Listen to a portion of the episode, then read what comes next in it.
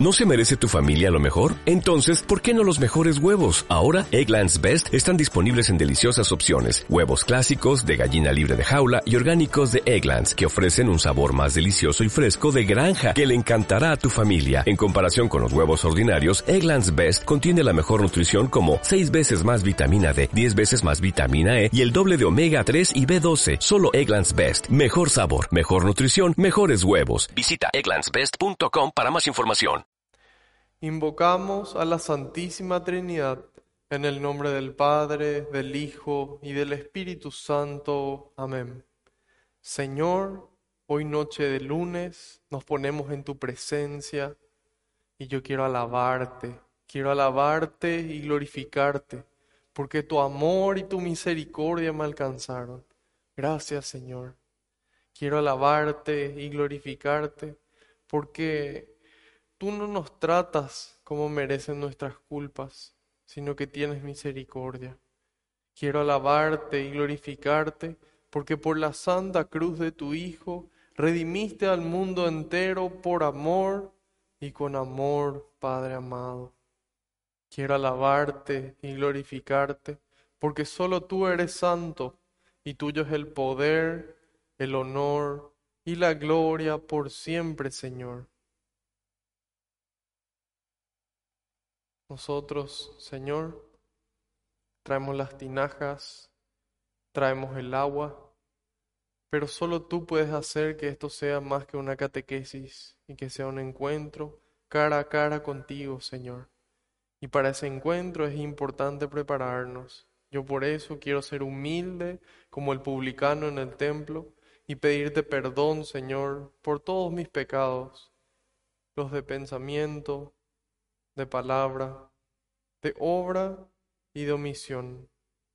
Perdóname, Señor, por esas cosas malas que hice y las cosas buenas que pudiendo hacerlas no las hice. Y le invito a que cada uno haga lo mismo en este momento, en el silencio de su corazón.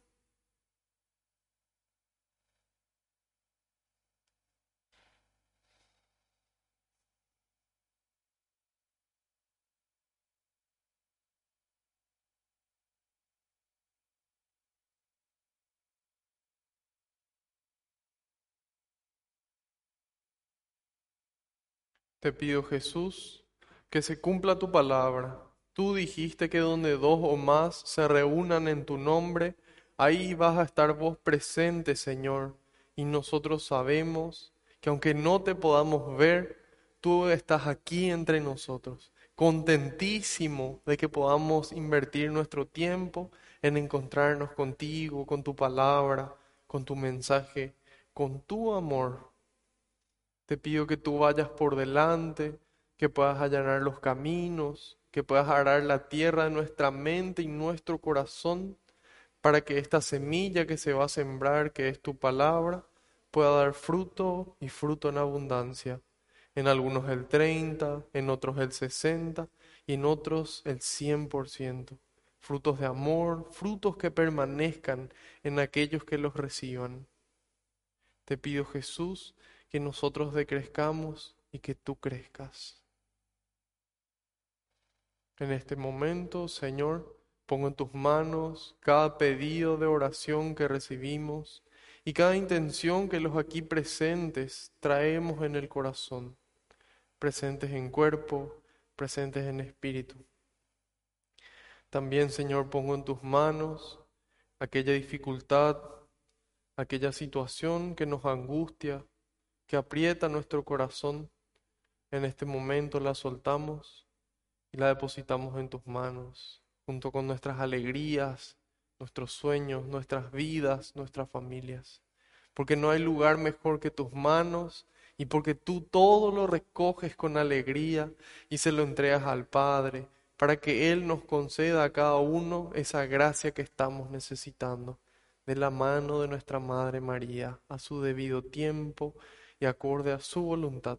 Glorias y alabanzas sean dadas a ti por los siglos de los siglos. Amén. Ahora vamos a, invocar todos juntos al Espíritu Santo, sintiendo cada palabra, como, como degustando.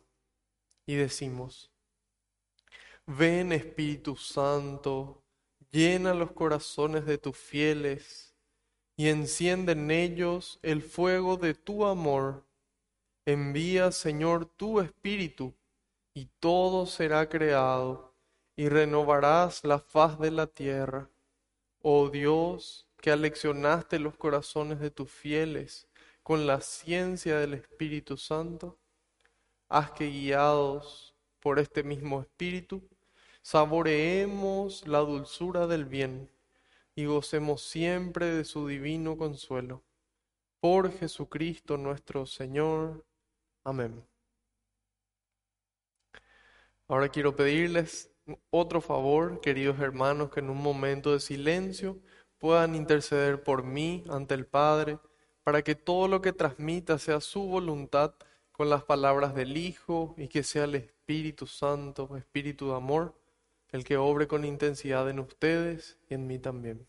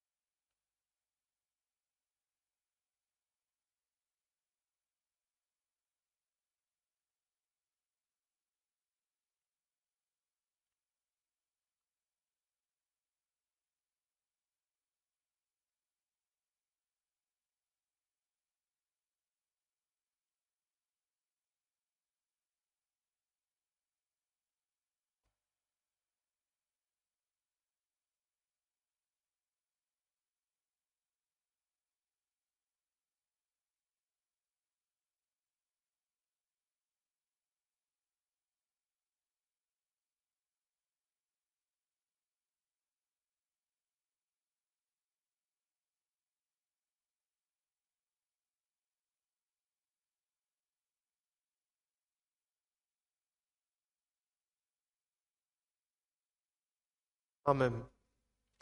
Muchas gracias. Nuestra primera lectura de hoy va a ser la continuación de la carta de San Juan. La primera de ellas, son tres en total, bien cortitas, pero estamos yendo de a poquito. Entonces de esa forma nosotros podemos ir avanzando, podemos ir aprendiendo y profundizando en la cantidad justa y necesaria. Esta primera carta de Juan forma parte de las cartas católicas. Ya sabemos que se llaman católicas porque fueron dirigidas a una, a una población universal. Católico significa universal. Esta carta, si bien fue dirigida a alguna comunidad católica en sus inicios, hoy está dirigida a nosotros en esta en esta noche de lunes. Primera carta de Juan capítulo 2 y vamos a ir desde el versículo 18 hasta el 23. Para los que tienen la Biblia latinoamericana, sería la página 570. Primera carta de Juan, capítulo 2, versículos del 18 al 23. Hijitos, estamos en la última hora y han oído que va a venir un anticristo, pero ya han venido varios anticristos, por lo cual conocemos que es la última hora. Esa gente salió de entre nosotros, pero no eran de los nuestros. Si hubieran sido de los nuestros, se habrían quedado con nosotros. Así es como descubrimos que no todos son de los nuestros, pero ustedes tienen esa unción que viene del santo, por lo que todos tienen ya conocimiento. Les escribo no porque no conozcan la verdad, sino porque la conocen y porque la mentira no puede salir de la verdad. ¿Y quién es el mentiroso sino el que niega que Jesús es el Cristo? Ese es el mentiroso, el que niega a la vez al Padre y al Hijo. Pues el que niega al Hijo ya no tiene al Padre, y el que reconoce al Hijo tiene también al Padre. Palabra de Dios, te alabamos, Señor. El título de esta perícopa, que es perícopa, es una, es una sección de la Biblia que empieza generalmente con un título en negrita. Esos títulos no estaban en el original, sino que se agregaron después para mejor entendimiento nuestro. Esta perícopa se llama Rechazar al anticristo. dice, hijitos, estamos en la última hora y han oído que va a venir un anticristo. Nuevamente nos trata de hijitos, nos trata con ese, con ese amor, con esa paciencia de un padre que transmite a sus hijos lo mejor que tiene para dar. ¿Qué es lo que generalmente los padres quieren para sus hijos? Lo mejor. Incluso aquello que ellos no pudieron tener, se esfuerzan por dar a sus hijos. Así también San Juan nos habla a nosotros como hijos espirituales suyos y nos dice, hijitos, estamos en la última hora y han oído que va a venir un anticristo. Ya en aquel entonces nos damos cuenta de que esta última hora es bastante larga y que el tiempo no siempre transcurre de la misma forma. ¿En qué sentido? Y ahí entra la, la teoría de la relatividad de Einstein. Él dice con un ejemplo bien sencillo, él dice, siéntense frente a un, a un carbón prendido, a, una, a un fuego prendido, y van a sentir como que los minutos parecen horas, dice él. Y por otro lado dice, siéntense con, con una chica, siéntense con esa persona que, con, las que le, con la que le gusta estar y ahí van a ver cómo las horas parecen minutos. Y, y eso es bastante, bastante sencillo. Sin embargo, para Dios los tiempos de Dios no son nuestros tiempos. La palabra de Dios nos dice que un día para Dios son como mil años para nosotros. Mil años nuestros son como un día para Dios.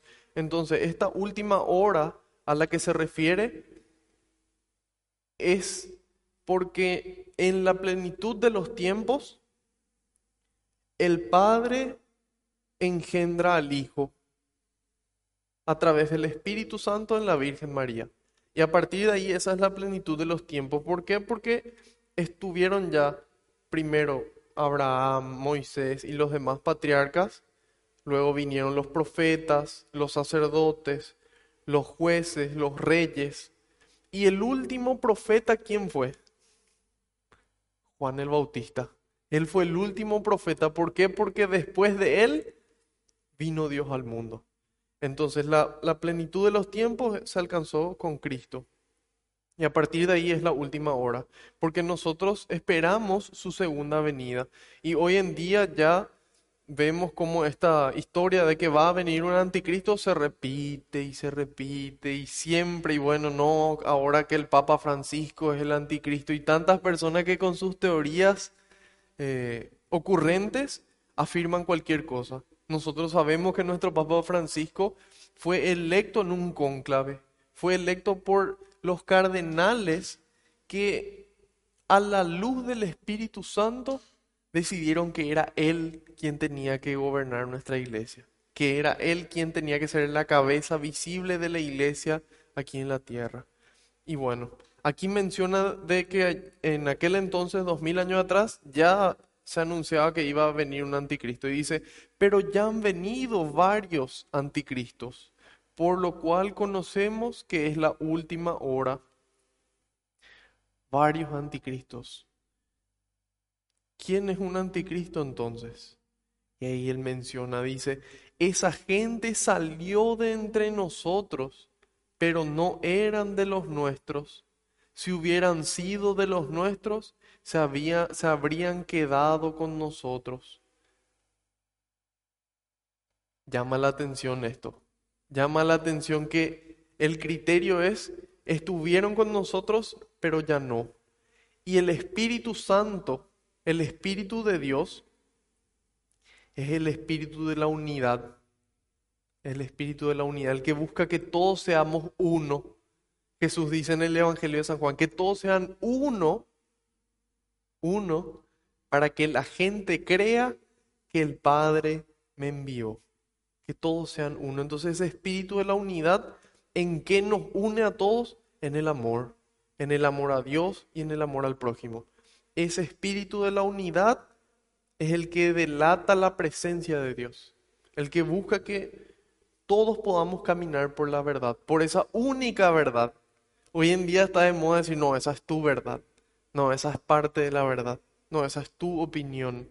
Y ahí nos damos cuenta de que nosotros, los católicos, tenemos un regalo de Dios de conocer la verdad, la única verdad. La palabra de Dios nos dice, hay una sola fe, un solo Dios, un solo bautismo, un solo espíritu, un solo cuerpo.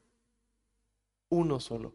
Ese es el espíritu de la unidad. Y lo que se va desprendiendo de eso, nos damos cuenta de que son anticristos. ¿Y por qué?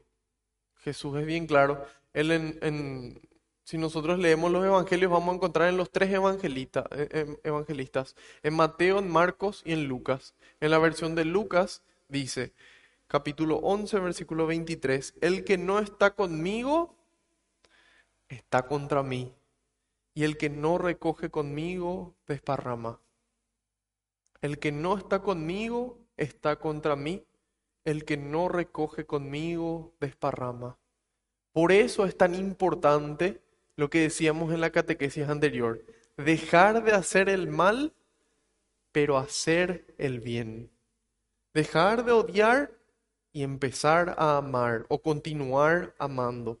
¿Por qué? Porque en la medida en la que yo solamente dejo el mal, yo no estoy haciendo el bien, yo no estoy amando, yo no estoy cumpliendo la voluntad de Dios y yo no estoy cumpliendo el mandato de Cristo para mí en mi vida.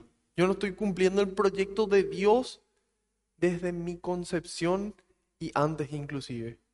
Yo no estoy cumpliendo lo que se espera de un cristiano. Y por culpa de eso nacen los antitestimonios. Porque en lugar de nosotros hacer el bien cuando se espera que hagamos, hacemos el mal. Y ahí va distorsionando el concepto de que realmente implica seguir a Cristo. ¿Por qué? Porque nosotros no vivimos. Y en la medida en la que nosotros hacemos el mal, evidentemente vamos contra Cristo. Y cuando no hacemos el bien, también estamos haciendo el mal. Esos son nuestros pecados de omisión. Cuando vemos que una persona necesita de nuestra ayuda y nosotros podemos ayudarle, pero decimos, no, seguro otra persona le va a ayudar o, no, tengo otras cosas que hacer. Jesús siempre tenía tiempo para la caridad.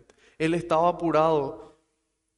Vamos a ver, y ya vimos también cuando dimos los, los otros evangelios, a su primo hermano, el hombre más grande nacido de mujer, según Jesús, el que anunció al Mesías, al Cordero de Dios, le apresan. ¿Por qué le apresan a, Juan el Bautista? Por decir la verdad. La verdad. Él le dijo al rey, no podés estar con la mujer de tu hermano. Y le repetía y le repetía. A ver si es que en algún momento, aunque sea por su perseverancia, él tomaba la decisión de cambiar su vida. Sin embargo, el rey no. Y ocurrió que fue el cumpleaños de su hijastra y se puso a bailar la hijastra y entonces Herodes se emociona y le dice, te juro que lo que me pidas voy a hacer, aunque me pidas la mitad de mi reino, le dice. ¿Y qué hace su hijastra? Se va junto a su mamá y le dice, mamá, ¿qué le pido al rey? La cabeza Juan, de Juan el Bautista en una charola, en una bandeja. Y el rey dice que se apenó, pero con tal de hacer la voluntad y de cumplir su promesa y no quedar en ridículo frente a la gente, mandó decapitar a Juan el Bautista. Jesús se entera, cruza en una barca al otro lado. Evidentemente que Jesús siempre fue una persona muy muy empática, emocional. Y cruza al otro lado con, ese, con esa tristeza encima y le ve a la gente del otro lado. Y dice que estaban como ovejas sin pastor y que se agolparon. Y entonces él, en lugar de decirle, gente, por favor, vengan mañana. Mi primo acaba de fallecer. Él ni, ni ese duelo, ni ese tiempo de tristeza se guardó para él. Dice que en ese momento se puso a curar a todos los que venían. Ese es nuestro maestro. A él nosotros le seguimos. Ese es nuestro ejemplo de buscar tiempo, de fabricar tiempo, porque el tiempo no existe, nadie tiene tiempo. Todos siempre decimos lo mismo, o casi siempre, no tengo tiempo. Mentira, el tiempo se fabrica. Yo tomo la decisión de decir, voy a hacer cinco minutos de esta, esta hora de caridad. Voy a ayudarle a esta persona. A veces le vemos en la calle a una persona que está ahí tirada o triste o, o, o no sé, muriendo de frío y nosotros como si nada.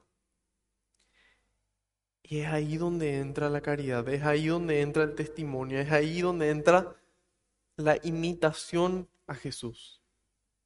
Para que nosotros podamos dar testimonio y que nosotros seamos Cristos andantes. Que cuando la gente nos vea vuelva a ver la figura de Cristo caminando entre nosotros.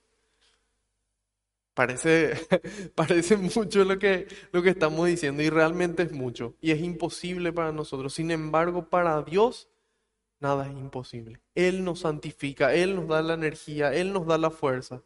Cuando ya no tengo, ya no tengo ganas de, de servir, de hacer caridad, alma de Cristo, santifícame. Y cuando decir esas palabras van a poder sentir lo que es el poder de Dios. Cuando pronuncian con fe esas simples palabras van a tener el tiempo y el amor para ayudarle a esas personas, para poder dar testimonio y poder eventualmente decir como dice San Pablo en Gálatas 2.20, ya no soy yo quien vive, sino ahora es Cristo quien vive en mí y no un anticristo. Este espíritu de la unidad dice, si hubieran sido de los nuestros, habrían quedado con nosotros. Así es como descubrimos que no todos son de los nuestros descubrimos. Nosotros pensábamos que eran de los nuestros, nosotros pensábamos que servían a Dios. Sin embargo, ellos se separaron del camino. Y ahí nos damos cuenta de que no. Y ahí nos dicen el 20. Pero ustedes tienen esa unción que viene de su buena conducta. No, ¿verdad? No dice eso. Esa unción no es fruto de nuestras buenas obras, no es fruto de nuestro esfuerzo, sino que es un regalo de Dios. Dice, tienen esa unción que vienen del santo. ¿Quién es el santo Jesucristo? Él es el único santo, perfectamente santo. Y ahí dice, por lo que todos tienen ya conocimiento. Nosotros tenemos la gracia. Ustedes que están aquí presentes y los que están del, lado, del otro lado de la pantalla, por haber escuchado la palabra de Dios, recibimos esta unción. Fuimos escogidos. Si vos estás escuchando esto es porque Dios te escogió. Así como dijo de San Pablo, Él es mi vaso escogido. Y Él tiene una misión que cumplir así también. Vos sos su vaso escogido, vos, vos, yo. Para diferentes misiones es importante saber, yo soy vaso escogido. Yo tengo esa unción de Dios. Dios me eligió a mí. No es coincidencia que yo haya escuchado estas palabras, sino que Dios me quiso hablar. Ahora yo tengo que darle una respuesta. Y dice, les escribo no porque no conozcan la verdad, sino porque la conocen y porque la mentira no puede salir de la verdad. La mentira no puede salir de la verdad. Nosotros conocemos a Dios porque es un regalo de Él, porque es un regalo de Él. Y nos habla aquí de la verdad, de esta verdad que tan golpeada hasta hoy, nosotros estamos llamados a custodiarla. Pero antes de custodiarla, conocerla. Yo conozco la verdad. ¿Cuál es la verdad? Juan 14, 6. Yo soy la verdad. Yo soy el camino, la verdad y la vida. La persona de Cristo es la verdad. La verdad es una persona. Jesucristo nuestro Señor, Jesús de Nazaret. Él es la verdad. Y nosotros conocimos a Jesús porque Dios quiso. Nadie puede conocerme si el Padre no se lo concede, dice. Jesucristo dijo eso. Así que ahí nos damos cuenta de que todo esto es cierto y que todo empieza a unirse, como, como en el Tetris, van encajando las piezas. Y ese que va haciendo encajar es el Espíritu Santo, que acomoda los conocimientos de Dios en nuestra mente limitada. Y dice, ¿y quién es el mentiroso? Sino el que niega que Jesús es el Cristo. Ese es el mentiroso, el que niega a la vez al Padre y al Hijo. Pues el que niega al Hijo ya no tiene al Padre, y el que reconoce al Hijo tiene también al Padre. Buscando un poco información sobre este pasaje, encontré una catequesis del Papa Francisco donde él hablaba que uno de estos anticristos es la corrupción. Es que nos lleva a nosotros a dar un testimonio en contra de la verdad, en contra de lo que está bien, en contra del amor de Dios. Y ahí nosotros podemos ir encontrando diferentes anticristos. Y qué importante es que nosotros que escuchamos esta palabra de Dios, no seamos. O que por lo menos nos esforcemos con todo nuestro ser, con toda nuestra mente, nuestro corazón, nuestra inteligencia, nuestras fuerzas, en dar testimonio. A veces nos vamos a equivocar y seguramente que grande todavía. Sin embargo, lo importante es esforzarnos. Y si fallamos, pedir perdón a Dios y volver lo antes posible. De esa forma, vamos a dar testimonio de Cristo. Vamos a conocer la verdad y a dar a conocerla. Y esa verdad en el amor va a ir generando unidad. Un ejemplo precioso de unidad es el que da el, el predicador de la casa papal. Raniero canta la mesa. Él durante años, décadas, sirvió en lo que es el ecumenismo, pero él se iba siempre con la verdad y le invitar a tal punto le invitaban a él que era el retiro, uno de los retiros más importantes de los luteranos, de los luteranos. Le invitaron a él a dirigir el retiro. Y se va él y en oración siente que tenía que hablar de María y lo hace. Y les gustó tanto la prédica, con tanta verdad, con tanta sencillez, con tanto amor, que en la librería principal de ellos ponían todo el tiempo a reproducir esa prédica de él. Y ahí nos damos cuenta de cuando el Espíritu Santo es el que habla, genera esa unidad. A pesar de nuestras diferencias, a pesar de las doctrinas, el Espíritu Santo, con, con la verdad de Dios, obra. Y de esta forma, con nuestras obras, nosotros estamos rechazando al anticristo, estamos rechazando a Satanás, estamos rechazando el mundo, estamos rechazando el pecado. Y esto empieza, como dijimos, con una unción de Dios. Yo solamente puedo lograr esto con una vida de oración. Una vida de oración.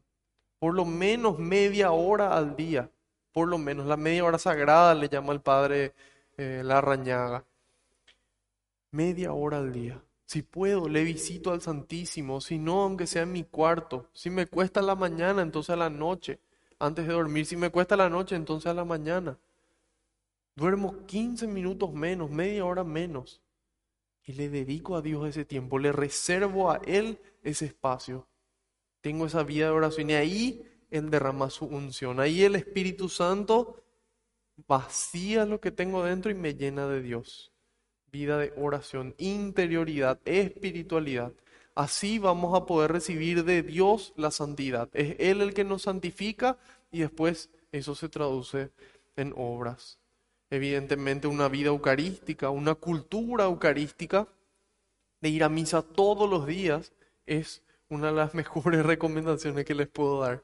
Hace un tiempo me encontré con un amigo que, que empezó a hacer misa diaria, a participar de la misa diariamente y me dice, yo no puedo parar, esto es lo mejor que me pasó, ¿cómo nadie antes me dijo esto? tal vez porque no se conectaban nomás los lunes, porque yo procuro realmente invitarle siempre a, a, asistir a la misa diariamente. Y tal es el amor que, que desarrollamos a ese encuentro con Cristo en la Eucaristía, que cuando un día faltamos parece que no sé, es como que no, no, no encuentro palabras, pero bueno. Prueben y, a lo mejor ustedes encuentran las palabras y me cuentan en, en algún momento. Entonces, con esta actitud de, de dejarnos santificar, de vivir con la verdad, pasamos al Evangelio de San Juan. Vamos a ver hoy el capítulo número 3 la segunda mitad, desde el versículo 22 iremos hasta el 36.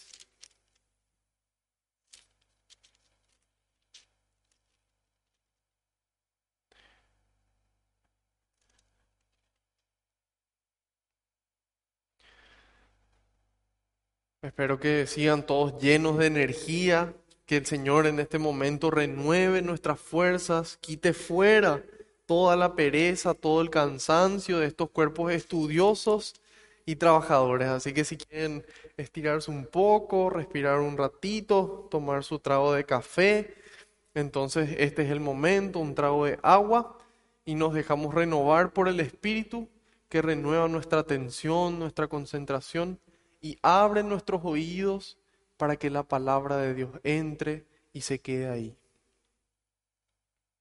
Juan 3, del 22 al 34.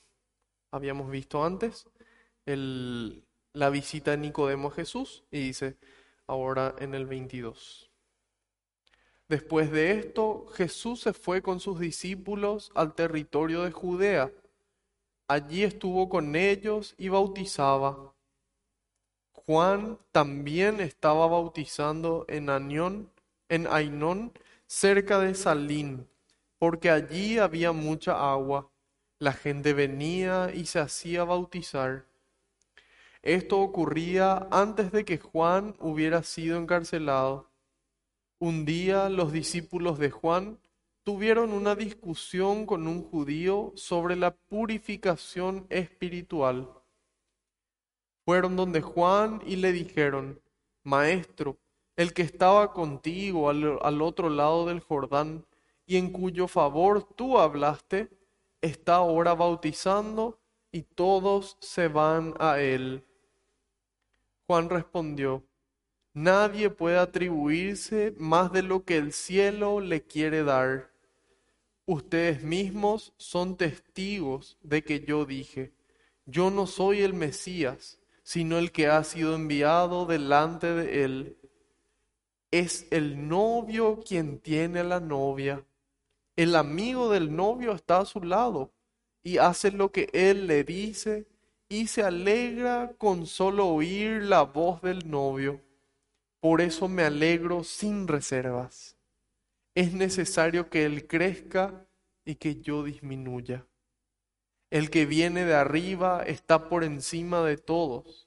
El que viene de la tierra pertenece a la tierra y sus palabras son terrenales. El que viene del cielo, por más que dé testimonio de lo que allí ha visto y oído, nadie acepta su testimonio. Pero aceptar su testimonio es como reconocer que Dios es veraz. Aquel que Dios ha enviado habla las palabras de Dios y da el Espíritu sin medida, porque el Padre ama al Hijo y ha puesto todas las cosas en sus manos. El que cree en el Hijo vive de vida eterna. En cambio, el que no cree en el Hijo tendrá que enfrentar un juicio de Dios. Nunca conocerá la vida. Palabra del Señor Gloria a ti, Señor Jesús. Gloria a ti, Señor Jesús. Jesús nuevamente sin, sin pelos en la lengua. Él es bien claro con nosotros. Él no, no da vueltas. Él simplemente nos dice cómo son las cosas. Después de este encuentro con Nicodemo vemos y dice, después de esto Jesús se fue con sus discípulos al territorio de Judea. Nosotros al mirar el mapa de Palestina podemos ver de que donde está esta, esta cruz blanca era donde estaba bautizando inicialmente Juan el Bautista, que vemos que dice ahí al otro lado del Jordán, en Betabará. Pueden si quieren mirar en sus teléfonos ahí el enlace y ahí van a poder ver el, mapa. Entonces, al otro lado del río Jordán, abajo, vemos que estaba Betabara, ahí bautizaba Juan y fue que reconoció a Jesús. Ahora vemos de que dice que Jesús fue a la región de Judea. Todo esto que vemos aquí abajo es la región de Judea. Y sin embargo, Juan, ¿dónde estaba bautizando ahora? Él estaba bautizando aquí arriba, en la región de Galilea. Galilea. Porque nos dice, allí estuvo con ellos y bautizaba, Jesús bautizaba en, en Judea. Y en el 23 dice, Juan estaba bautizando también, pero en Anión, cerca de Salín. Aquí donde vemos, dice Enón por la traducción, pero sería básicamente eh, la ciudad que menciona aquí, Ainón, cerca de Salín. Y Salín vemos que está justamente encima. Fue en este lugar donde estaba bautizando Juan y ahí se le acercan sus discípulos. Sin embargo, antes de pasar a,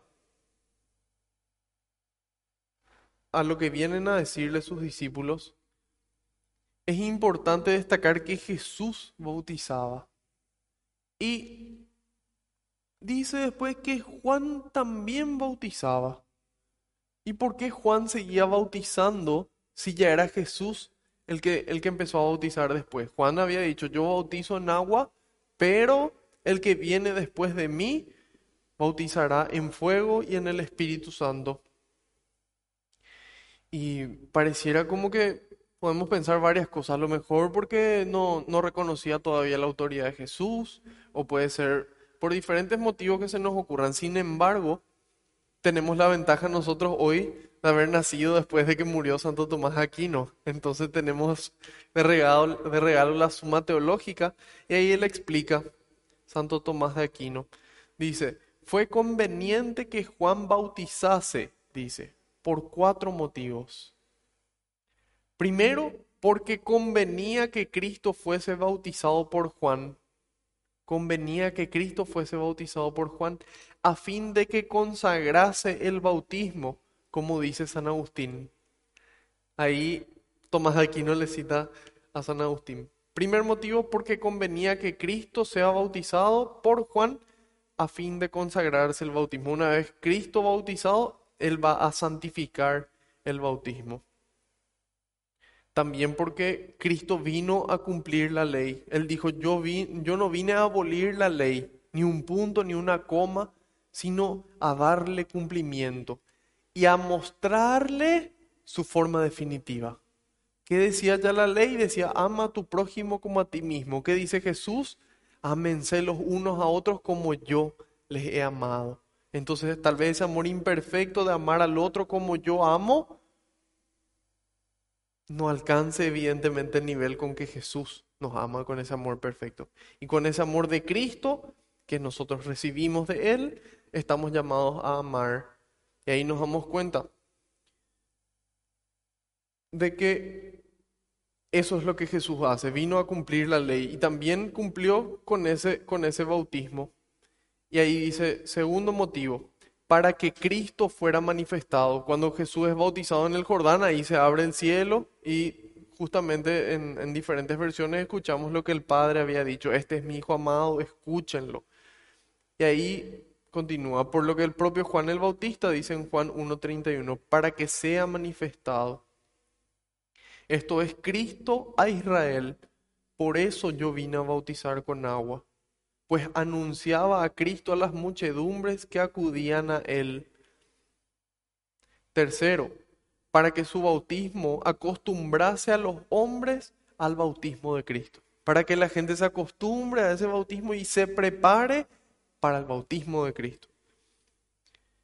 De donde dice San Gregorio en una homilía que Juan bautizó para que, guardado el orden de su precedencia, procediese también con el bautismo al que iba a bautizar. Cuarto, para que moviendo a los hombres a la penitencia, porque eso era el bautismo de Juan, un bautismo de penitencia, donde ellos se arrepentían públicamente de sus pecados y proponían enfrente a toda la gente que le veía no volver a pecar. Entonces, cuarto dice, moviendo a los hombres a la penitencia los preparase para recibir dignamente el bautismo de Cristo, por lo que dice Veda, cuanto aprovecha mm, no hace falta esta parte. Vamos a saltar. Y dice, entonces, esos fueron los motivos por los cuales era importante que Juan bautice, para preparar, para que Cristo santificase el bautismo, para poder luego eh, ser manifestado Cristo en ese bautismo, para que la gente se acostumbre al bautismo de Cristo y para que la gente llegue preparada al bautismo de Cristo. Sin embargo, una vez que Cristo empieza a bautizar, ¿por qué Juan sigue? Ahí tenemos otra vez la ayuda de Santo Tomás. Y él dice, el bautismo de Juan no debió cesar, no debió parar después de que Cristo fue bautizado.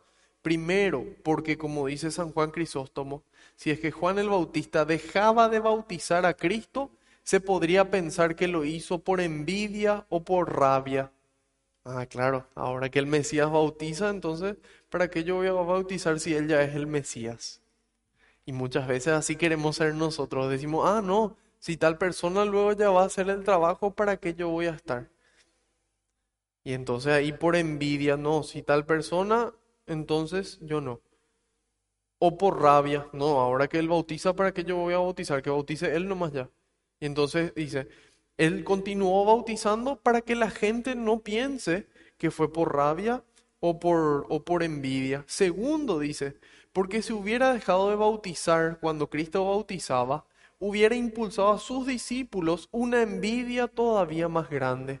Claro, vinieron junto a él y le dicen, maestro, ese es el que vos dijiste, está bautizando, todos se van con él. Imagínense si Juan dejaba de bautizar, peor iba a ser la envidia que tenían sus discípulos. Tercero, porque prosiguiendo su ministerio de bautizar, envía a sus oyentes a Cristo para que la gente no piense mal. Segundo motivo, para no perjudicarle a sus discípulos. Tercer motivo, para enviarles a Cristo. Porque él venían a bautizarle y decía, sí, pero el bautismo en el Espíritu está con Cristo. Cuarto, como dice San Beda el Venerable, todavía persistía la sombra de la ley antigua. Justamente esa ley de ese bautismo. Finalmente, yo creo que lo más importante, ¿por qué Juan tenía que seguir bautizando? Porque esa fue la misión que Dios le encomendó. Cuando nosotros leíamos Juan 1, decía, el Señor me mandó a bautizar en agua. Y esa era su misión. Y después, si viene un bautismo mejor, un bautismo más importante, un bautismo más santo, gloria a Dios por ese bautismo. Yo me alegro por ese bautismo, pero la misión que Dios me dio a mí, yo cumplo. Yo no me estoy preocupando todo el tiempo de qué otras misiones hay y si esa misión es más grande que la mía, más importante, más chica, más rica, no importa. La misión que Dios me dio a mí como vaso escogido, yo cumplo. Y si hay otras misiones a las que yo me puedo unir, con las que puedo colaborar, que también son importantes o más importantes, gloria a Dios por eso. Y yo me alegro por ellos. Porque finalmente todos trabajamos para el mismo fin para construir el reino de Dios. Y entonces un trabajo que yo hago suma a otro trabajo más importante. Y yo lo hago tranquilo porque yo sé que Dios me dio a mí lo que yo voy a poder hacer. Lo que yo con su fuerza voy a poder hacer. Entonces yo lo cumplo, así como hizo Juan el Bautista.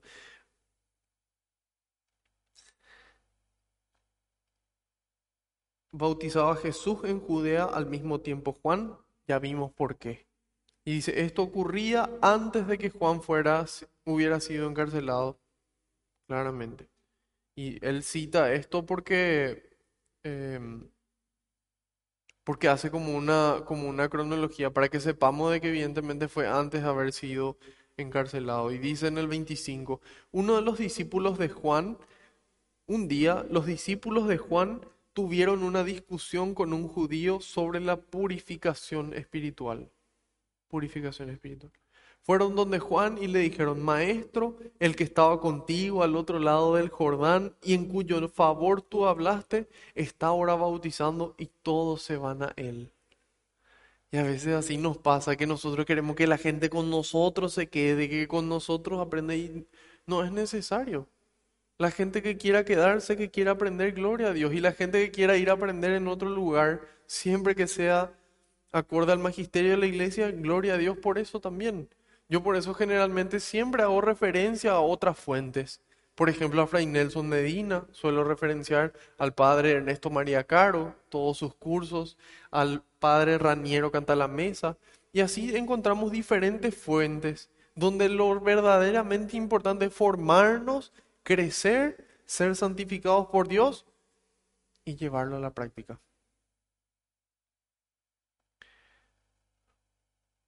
Y dice después, Juan respondió, nadie puede atribuirse más de lo que el cielo le quiere dar. Nadie puede atribuirse más de lo que el cielo le quiere dar. Ustedes mismos son testigos de que yo dije, yo no soy el Mesías, sino el que ha sido enviado delante de él. Qué humildad.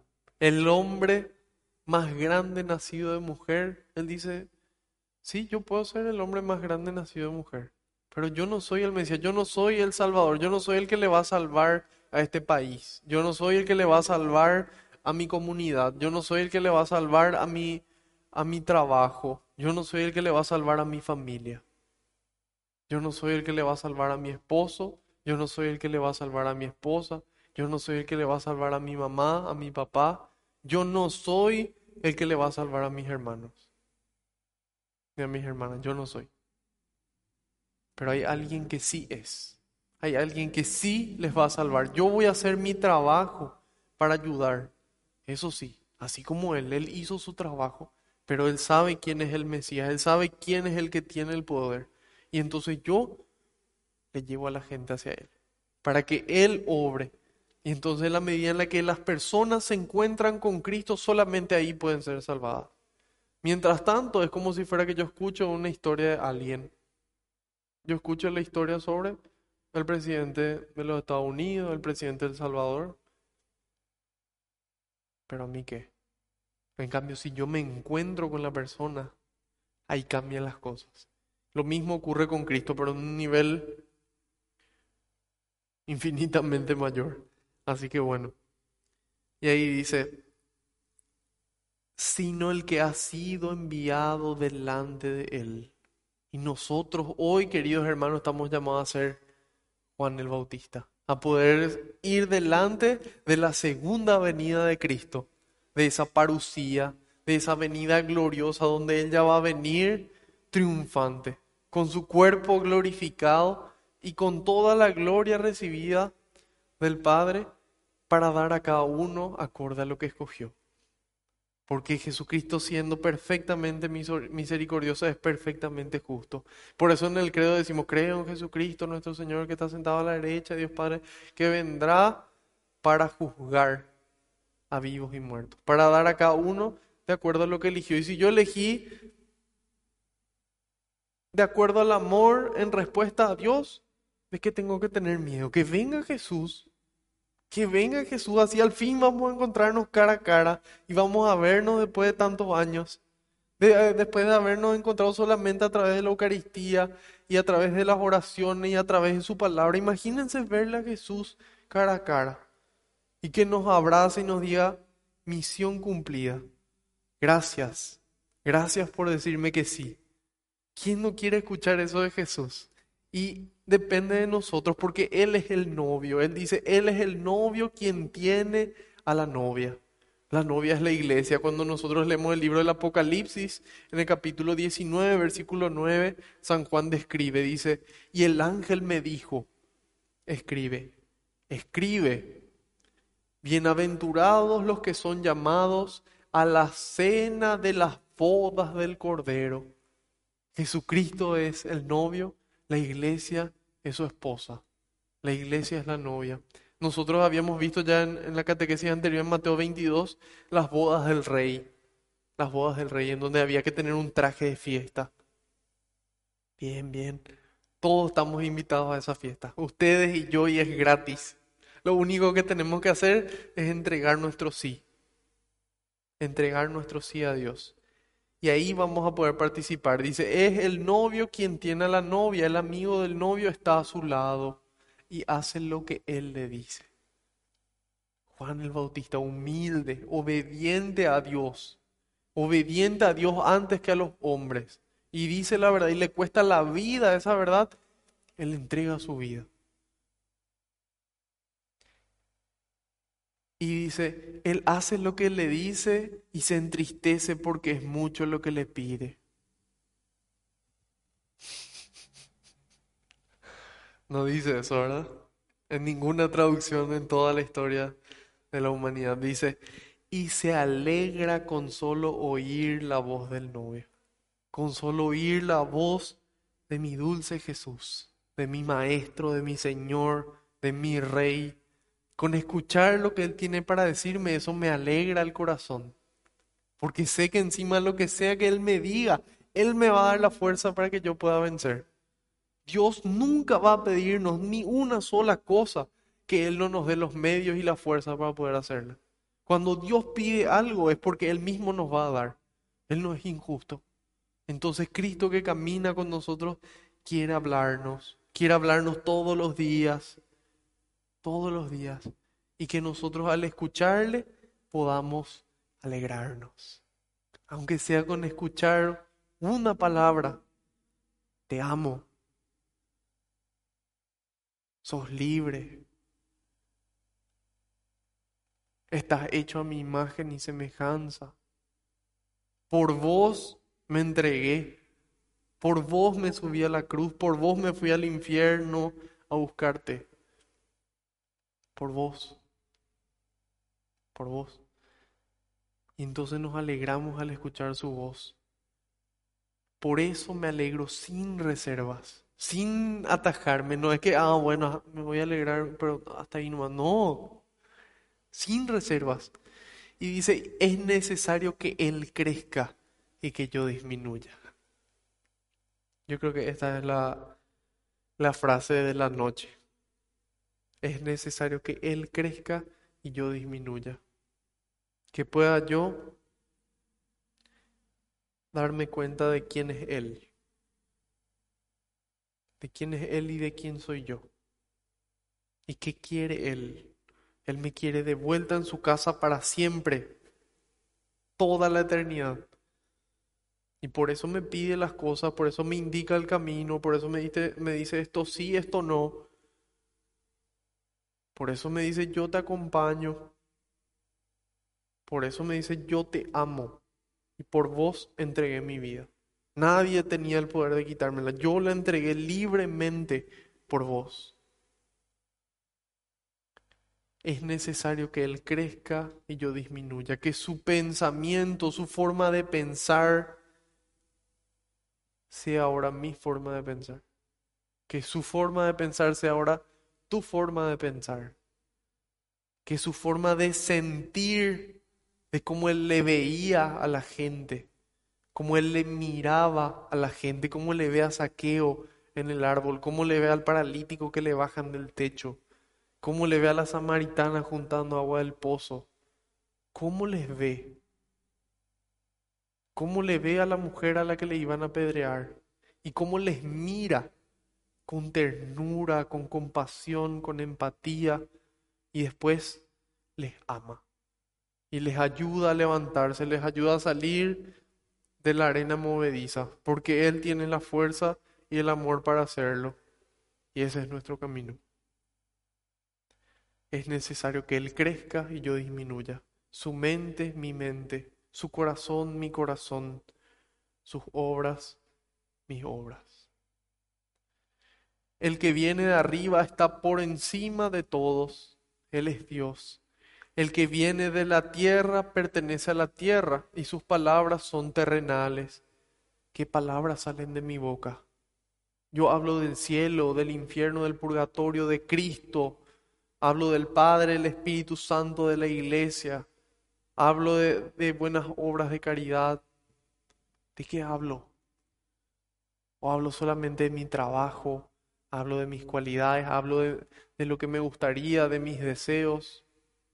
Hablo de las personas que hizo tal quien, que dijo tal cual. Sí, en Twitter. Uh, lo que publicó. ¿De qué hablo? ¿Mis palabras son terrenales o son espirituales. Dice, el que viene de arriba está por encima de todos. El que viene de la tierra pertenece a la tierra. Ya le dijo a Nicodemo, solamente el que nace de lo alto, el que tiene esa renovación interior, esa vida espiritual, el que se deja santificar por el Espíritu Santo que viene de lo alto, entonces empieza a hablar de cosas santas. Y empieza a dejar de hablar de las cosas terrenas. Hablar a veces de las cosas terrenas no hay problema. Claro que sí, está bien distraerse a veces, hablar de cosas siempre que no sean eh, en contra de Dios y, y su voluntad. Pero sin embargo, lo más importante es que hablemos de las cosas santas. A veces de las otras cosas sí, no pasa nada. Pero sin embargo, lo importante es que hablemos de esto, que muchas veces no se habla. Nosotros miramos las redes sociales y cuántos, cuántas personas le encontramos filmando un vivo de cosas de Dios. Y cuántas personas le encontramos en TikTok eh, filmando macanadas. Imagínense TikTok. Nació para gente que filma macanadas y tiene millones de usuarios, de personas que todos los días de su vida filman macanadas.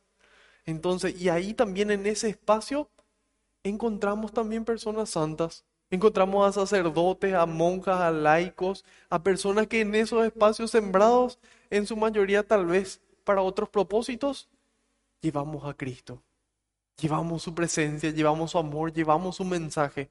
Y así también podemos hacerlo nosotros a través del Facebook, YouTube, Spotify, todas las redes.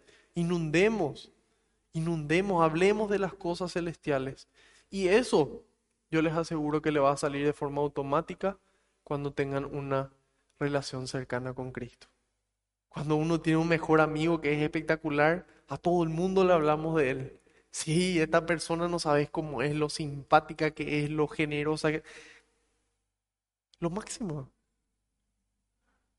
O alguna persona favorita.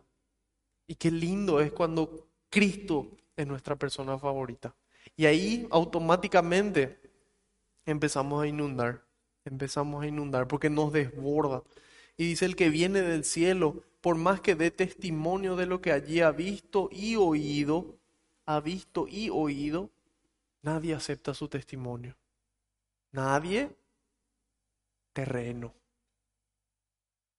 Si yo le digo a una persona acá, está Dios físicamente presente en esta hostia. Pero vos estás loco. Eso es un pedazo de pan. No aceptan nuestro testimonio. Inclusive ese pedazo de pan se transforma en tejido cardíaco ¿no?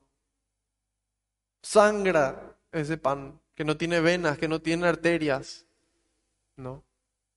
No aceptan su testimonio. De lo que vemos y escuchamos, este milagro Dios obró en mí, esta sanación Dios obró en mí. No. No hay caso. San Pablo ya dijo, el que se queda al nivel espiritual nunca va a conocer lo espiritual. Es necesaria una experiencia de Dios, una experiencia espiritual. Bendecirá al Señor, vengan y prueben qué bueno es el Señor. Prueben, anímense. Es lo máximo. Yo no encontré en 29 años nada mejor que Dios. Yo fui instructor de artes marciales, fui vendedor, fui paracaidista, actor, no sé. Lo que quise hice. Y nada en esta vida, ni la fiesta, ni las mujeres, nada me dio la alegría que me da Dios. Nadie. Y yo sé que eso le entristece un poco a mi novia, porque ella quiere, quiere hacerme más feliz que Dios, pero, pero ella sabe que no puede competir. Entonces, eh, eso, anímense a vivir, anímense a probar, anímense a conocer, y ahí van a poder hablar de lo que ustedes vivieron. No de lo que Marco dice, no lo que Fray Nelson dice, no lo que el Papa dice, sino lo que Cristo hizo en mi vida. Y contento me voy, contento me voy anunciando. Y dice, pero aceptar su testimonio es como reconocer que Dios es veraz. La gente no quiere reconocer, es mejor que Dios no exista. Así nadie me viene a decir qué es lo que yo tengo que hacer. Y la gente lo que no se da cuenta es que la vida cumpliendo lo que Dios nos pide es muchísimo más fácil que viviendo sin Dios. Nosotros creemos que la vida sin Dios es fácil. hasta que después vivimos sin Dios y conocemos. Y una vez que vemos lo que es la vida con Dios, decimos, wow, ojalá hubiese empezado desde niño. Cuántos dolores me hubiese ahorrado, cuántos sufrimientos me hubiese ahorrado a mí, cuántos sufrimientos le hubiese ahorrado a otras personas. Y ese es Dios, ese es nuestro Dios el que viene de arriba. Y dice, aquel que Dios ha enviado habla las palabras de Dios y da el Espíritu sin medida. Da el Espíritu sin medida.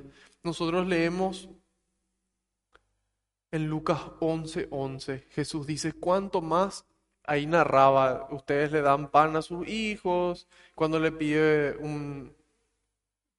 ¿Quién acaso cuando le pide un, pan le da una piedra o cuando le pide y así compare. Dice usted que son malos, limitados, ¿cuánto más el Padre le dará el Espíritu Santo a quienes se lo pidan? Sin medida.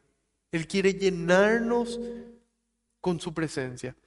¿Cuánto más el Padre del cielo dará el Espíritu Santo a los que se lo pidan? Lo único que necesita es nuestra voluntad, un poco de tiempo, un poco de espacio, y Dios va a obrar. Colosenses 2, 2 y 3 dice, Colosenses capítulo 2, versículos 2 y 3. Pido que tengan ánimo, dice San Pablo. Pido que tengan ánimo, que se afiancen en el amor y que tengan plenamente desarrollados los dones del entendimiento, para que puedan penetrar en el gran secreto de Dios que es Cristo. En Él están escondidas todas las riquezas de la sabiduría y del entendimiento toda la sabiduría. Aquel que Dios ha enviado habla las palabras de Dios. En Él están todas las riquezas y la sabiduría de Dios. Hay gente que no sé, que, quiere frotar una lámpara y que aparezca el genio para pedirle su deseo. Hay gente que se va a que le lean las manos para que se le diga el futuro. Hay gente que se va a que le tiren las cartas para saber su futuro. Hay gente que lee el horóscopo para ver su futuro. Y sin embargo, el único que nos, nos muestra su voluntad claramente y sin pedirnos nada, gratis, es Dios. Y por eso es importante que, que acudamos a Él, a la fuente de toda la riqueza de la sabiduría y del entendimiento. Da el Espíritu sin medida, porque el Padre ama al Hijo y ha puesto todas las cosas en sus manos todas las cosas en sus manos. Todo está en las manos de Cristo. Y eso, cuando, cuando estoy pasando por una dificultad, me hace calmarme. Porque pienso, Dios, vos permitiste que esto pase. Y si vos permitiste que esto pase, yo estoy seguro que es porque vos me vas a dar la fuerza para enfrentar esto. Cuando algo difícil pasa en mi vida o, inclusive algo pequeño que no me gusta, yo le digo a Dios, vos permitiste esto en mi vida, pero bueno, voy a aceptar con paz porque yo sé que vos tenés el poder de quitar milagros de las situaciones más difíciles, de quitar bien del mal. Y eso me da calma. El otro día hubo una, una reunión que organizamos con, con un grupo de amigos y, decía una persona, pero, pero sí o sí, yo siento ansiedad, me, nos decía a todos. Ansiedad por, por lo que va a pasar con la pandemia, ansiedad por lo que va a pasar con la política, ansiedad con lo que va a pasar con la economía. Y uno siente esa ansiedad. Es imposible vivir sin ansiedad. Mentira. Es imposible vivir sin ansiedad sin Dios. Cuando yo le tengo a Dios, él me da paz. Él me da su paz, ni angustias ni miedos, dice Jesús. Y entonces yo atravieso una pandemia contento. Entonces yo atravieso una pandemia esperanzado. Yo atravieso una pérdida grande esperanzado. Sabiendo de que Dios permitió eso. Y que si Dios permitió es por algo. Porque Él puede quitar un bien más grande. Hay algo que me está diciendo. Yo lo que necesito es escuchar. Yo lo que necesito es que Él crezca y yo disminuya. Entonces ahí se empieza a disfrutar más de la vida. Entonces ahí uno va caminando cada día con el amor de Dios. Y siguen habiendo días difíciles, claro que sí, pero Dios vuelve a sostener. Y eso es lo lindo de la vida, de la vida con Dios.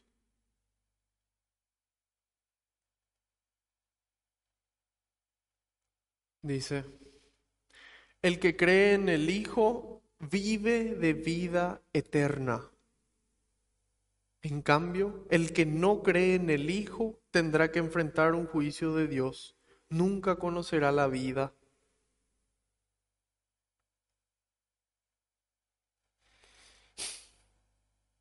Ojalá no fuera así, ¿verdad? Ojalá todos pudieran conocer la vida. Sin embargo, nosotros no, no podemos elegir por el resto. Sí podemos proponer, pero cada uno es libre de elegir la muerte en lugar de la vida.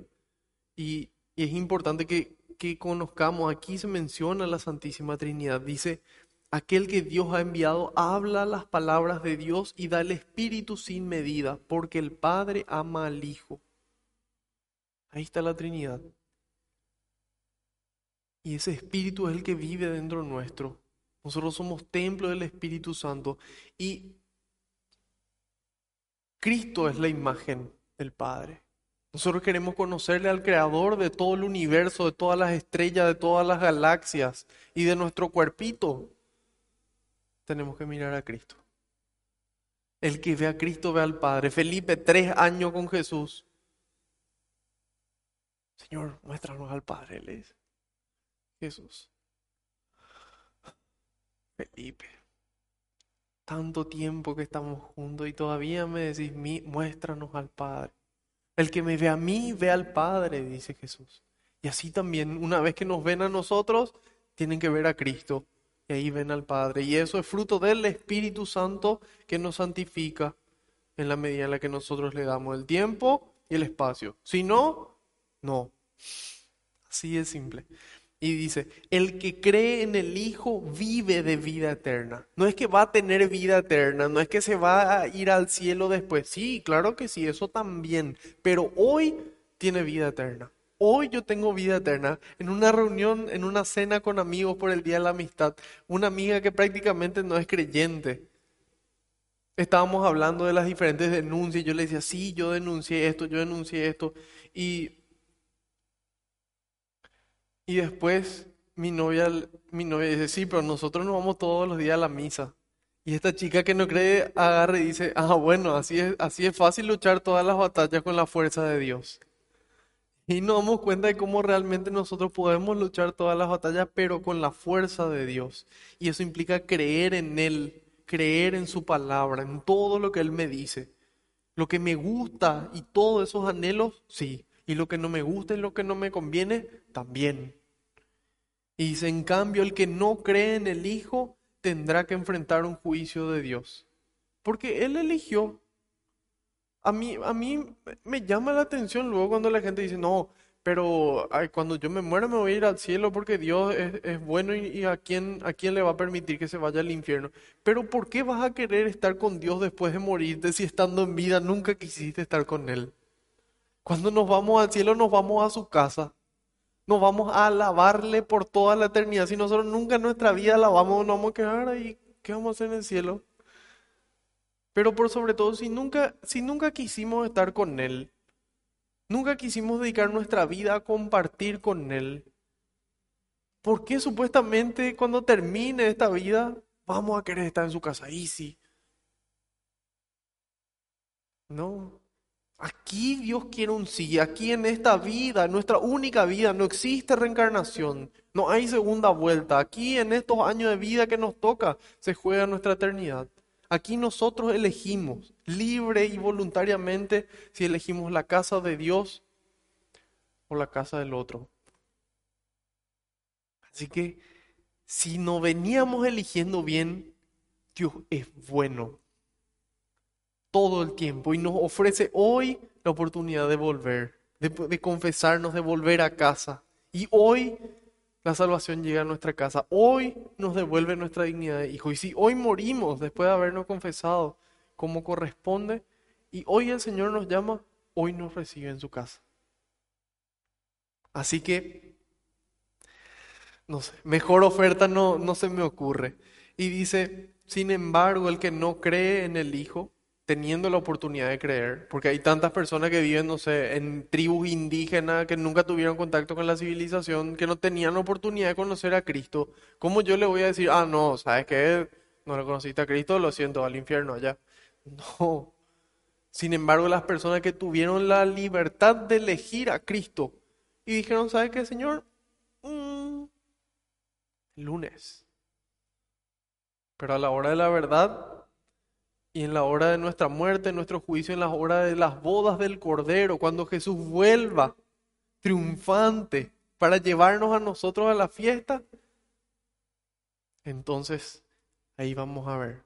Y dice, nunca conocerá la vida, porque el que vive terrenalmente no conoce a Dios. Sin embargo, nosotros conocemos a Dios y queremos seguir conociéndolo. Y por eso les invito, queridos hermanos, a que perseveren en este camino. Cada lunes estamos acá, aproximadamente 50 lunes al año. En YouTube, 39 catequesis de Lucas, 45 catequesis de Hechos de los Apóstoles, dos libros completos. Ahora vamos por el tercero. Aprovechen, encuéntrense con el Señor en su tiempo, como ustedes quieran.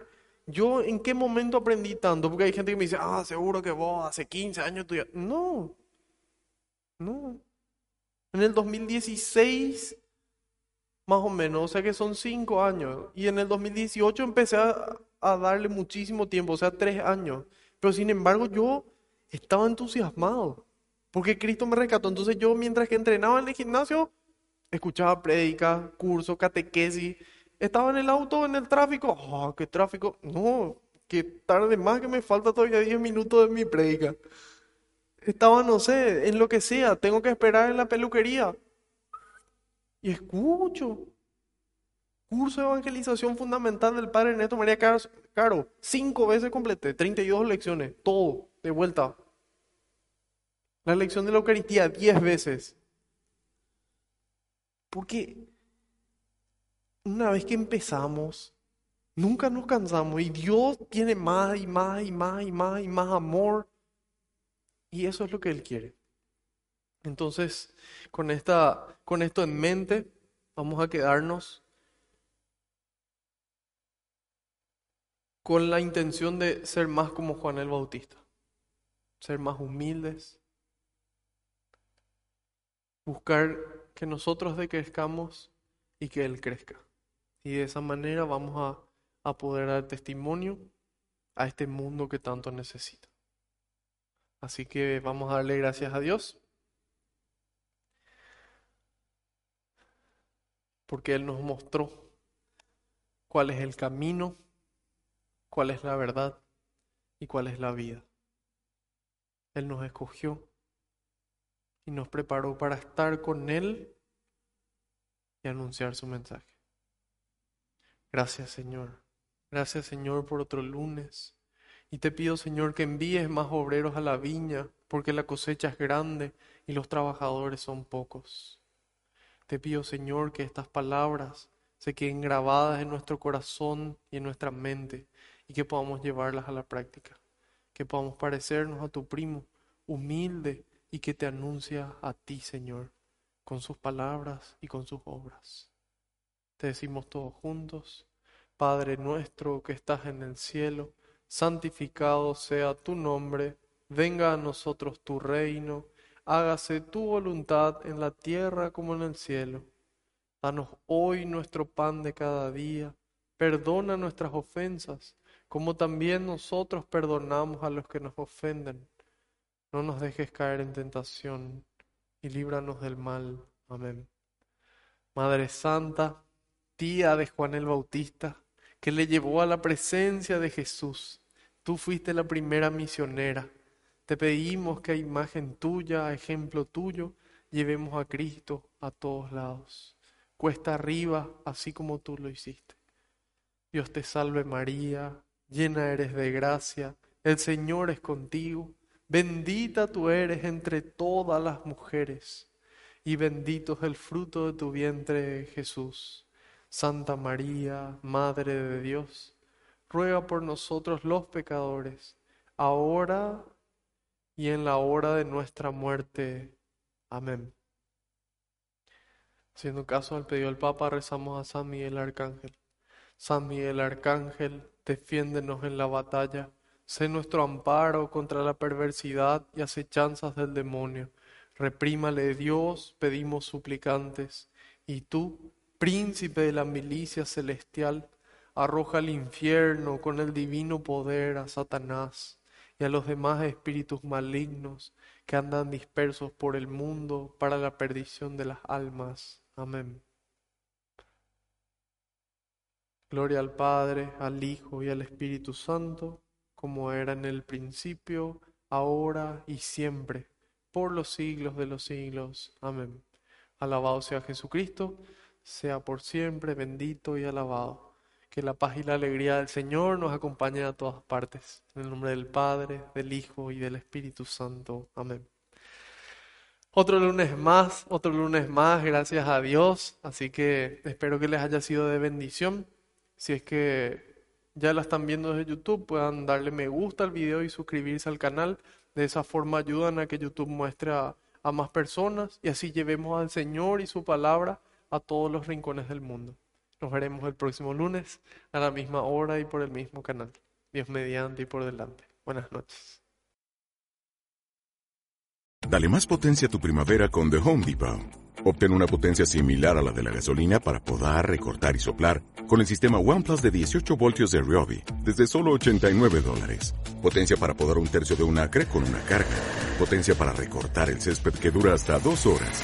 Y fuerza de soplado de 110 millas por hora. Todo con una batería intercambiable. Llévate el sistema inalámbrico OnePlus de 18 voltios de Ryobi. Solo en The Home Depot. Haces más. Logras más.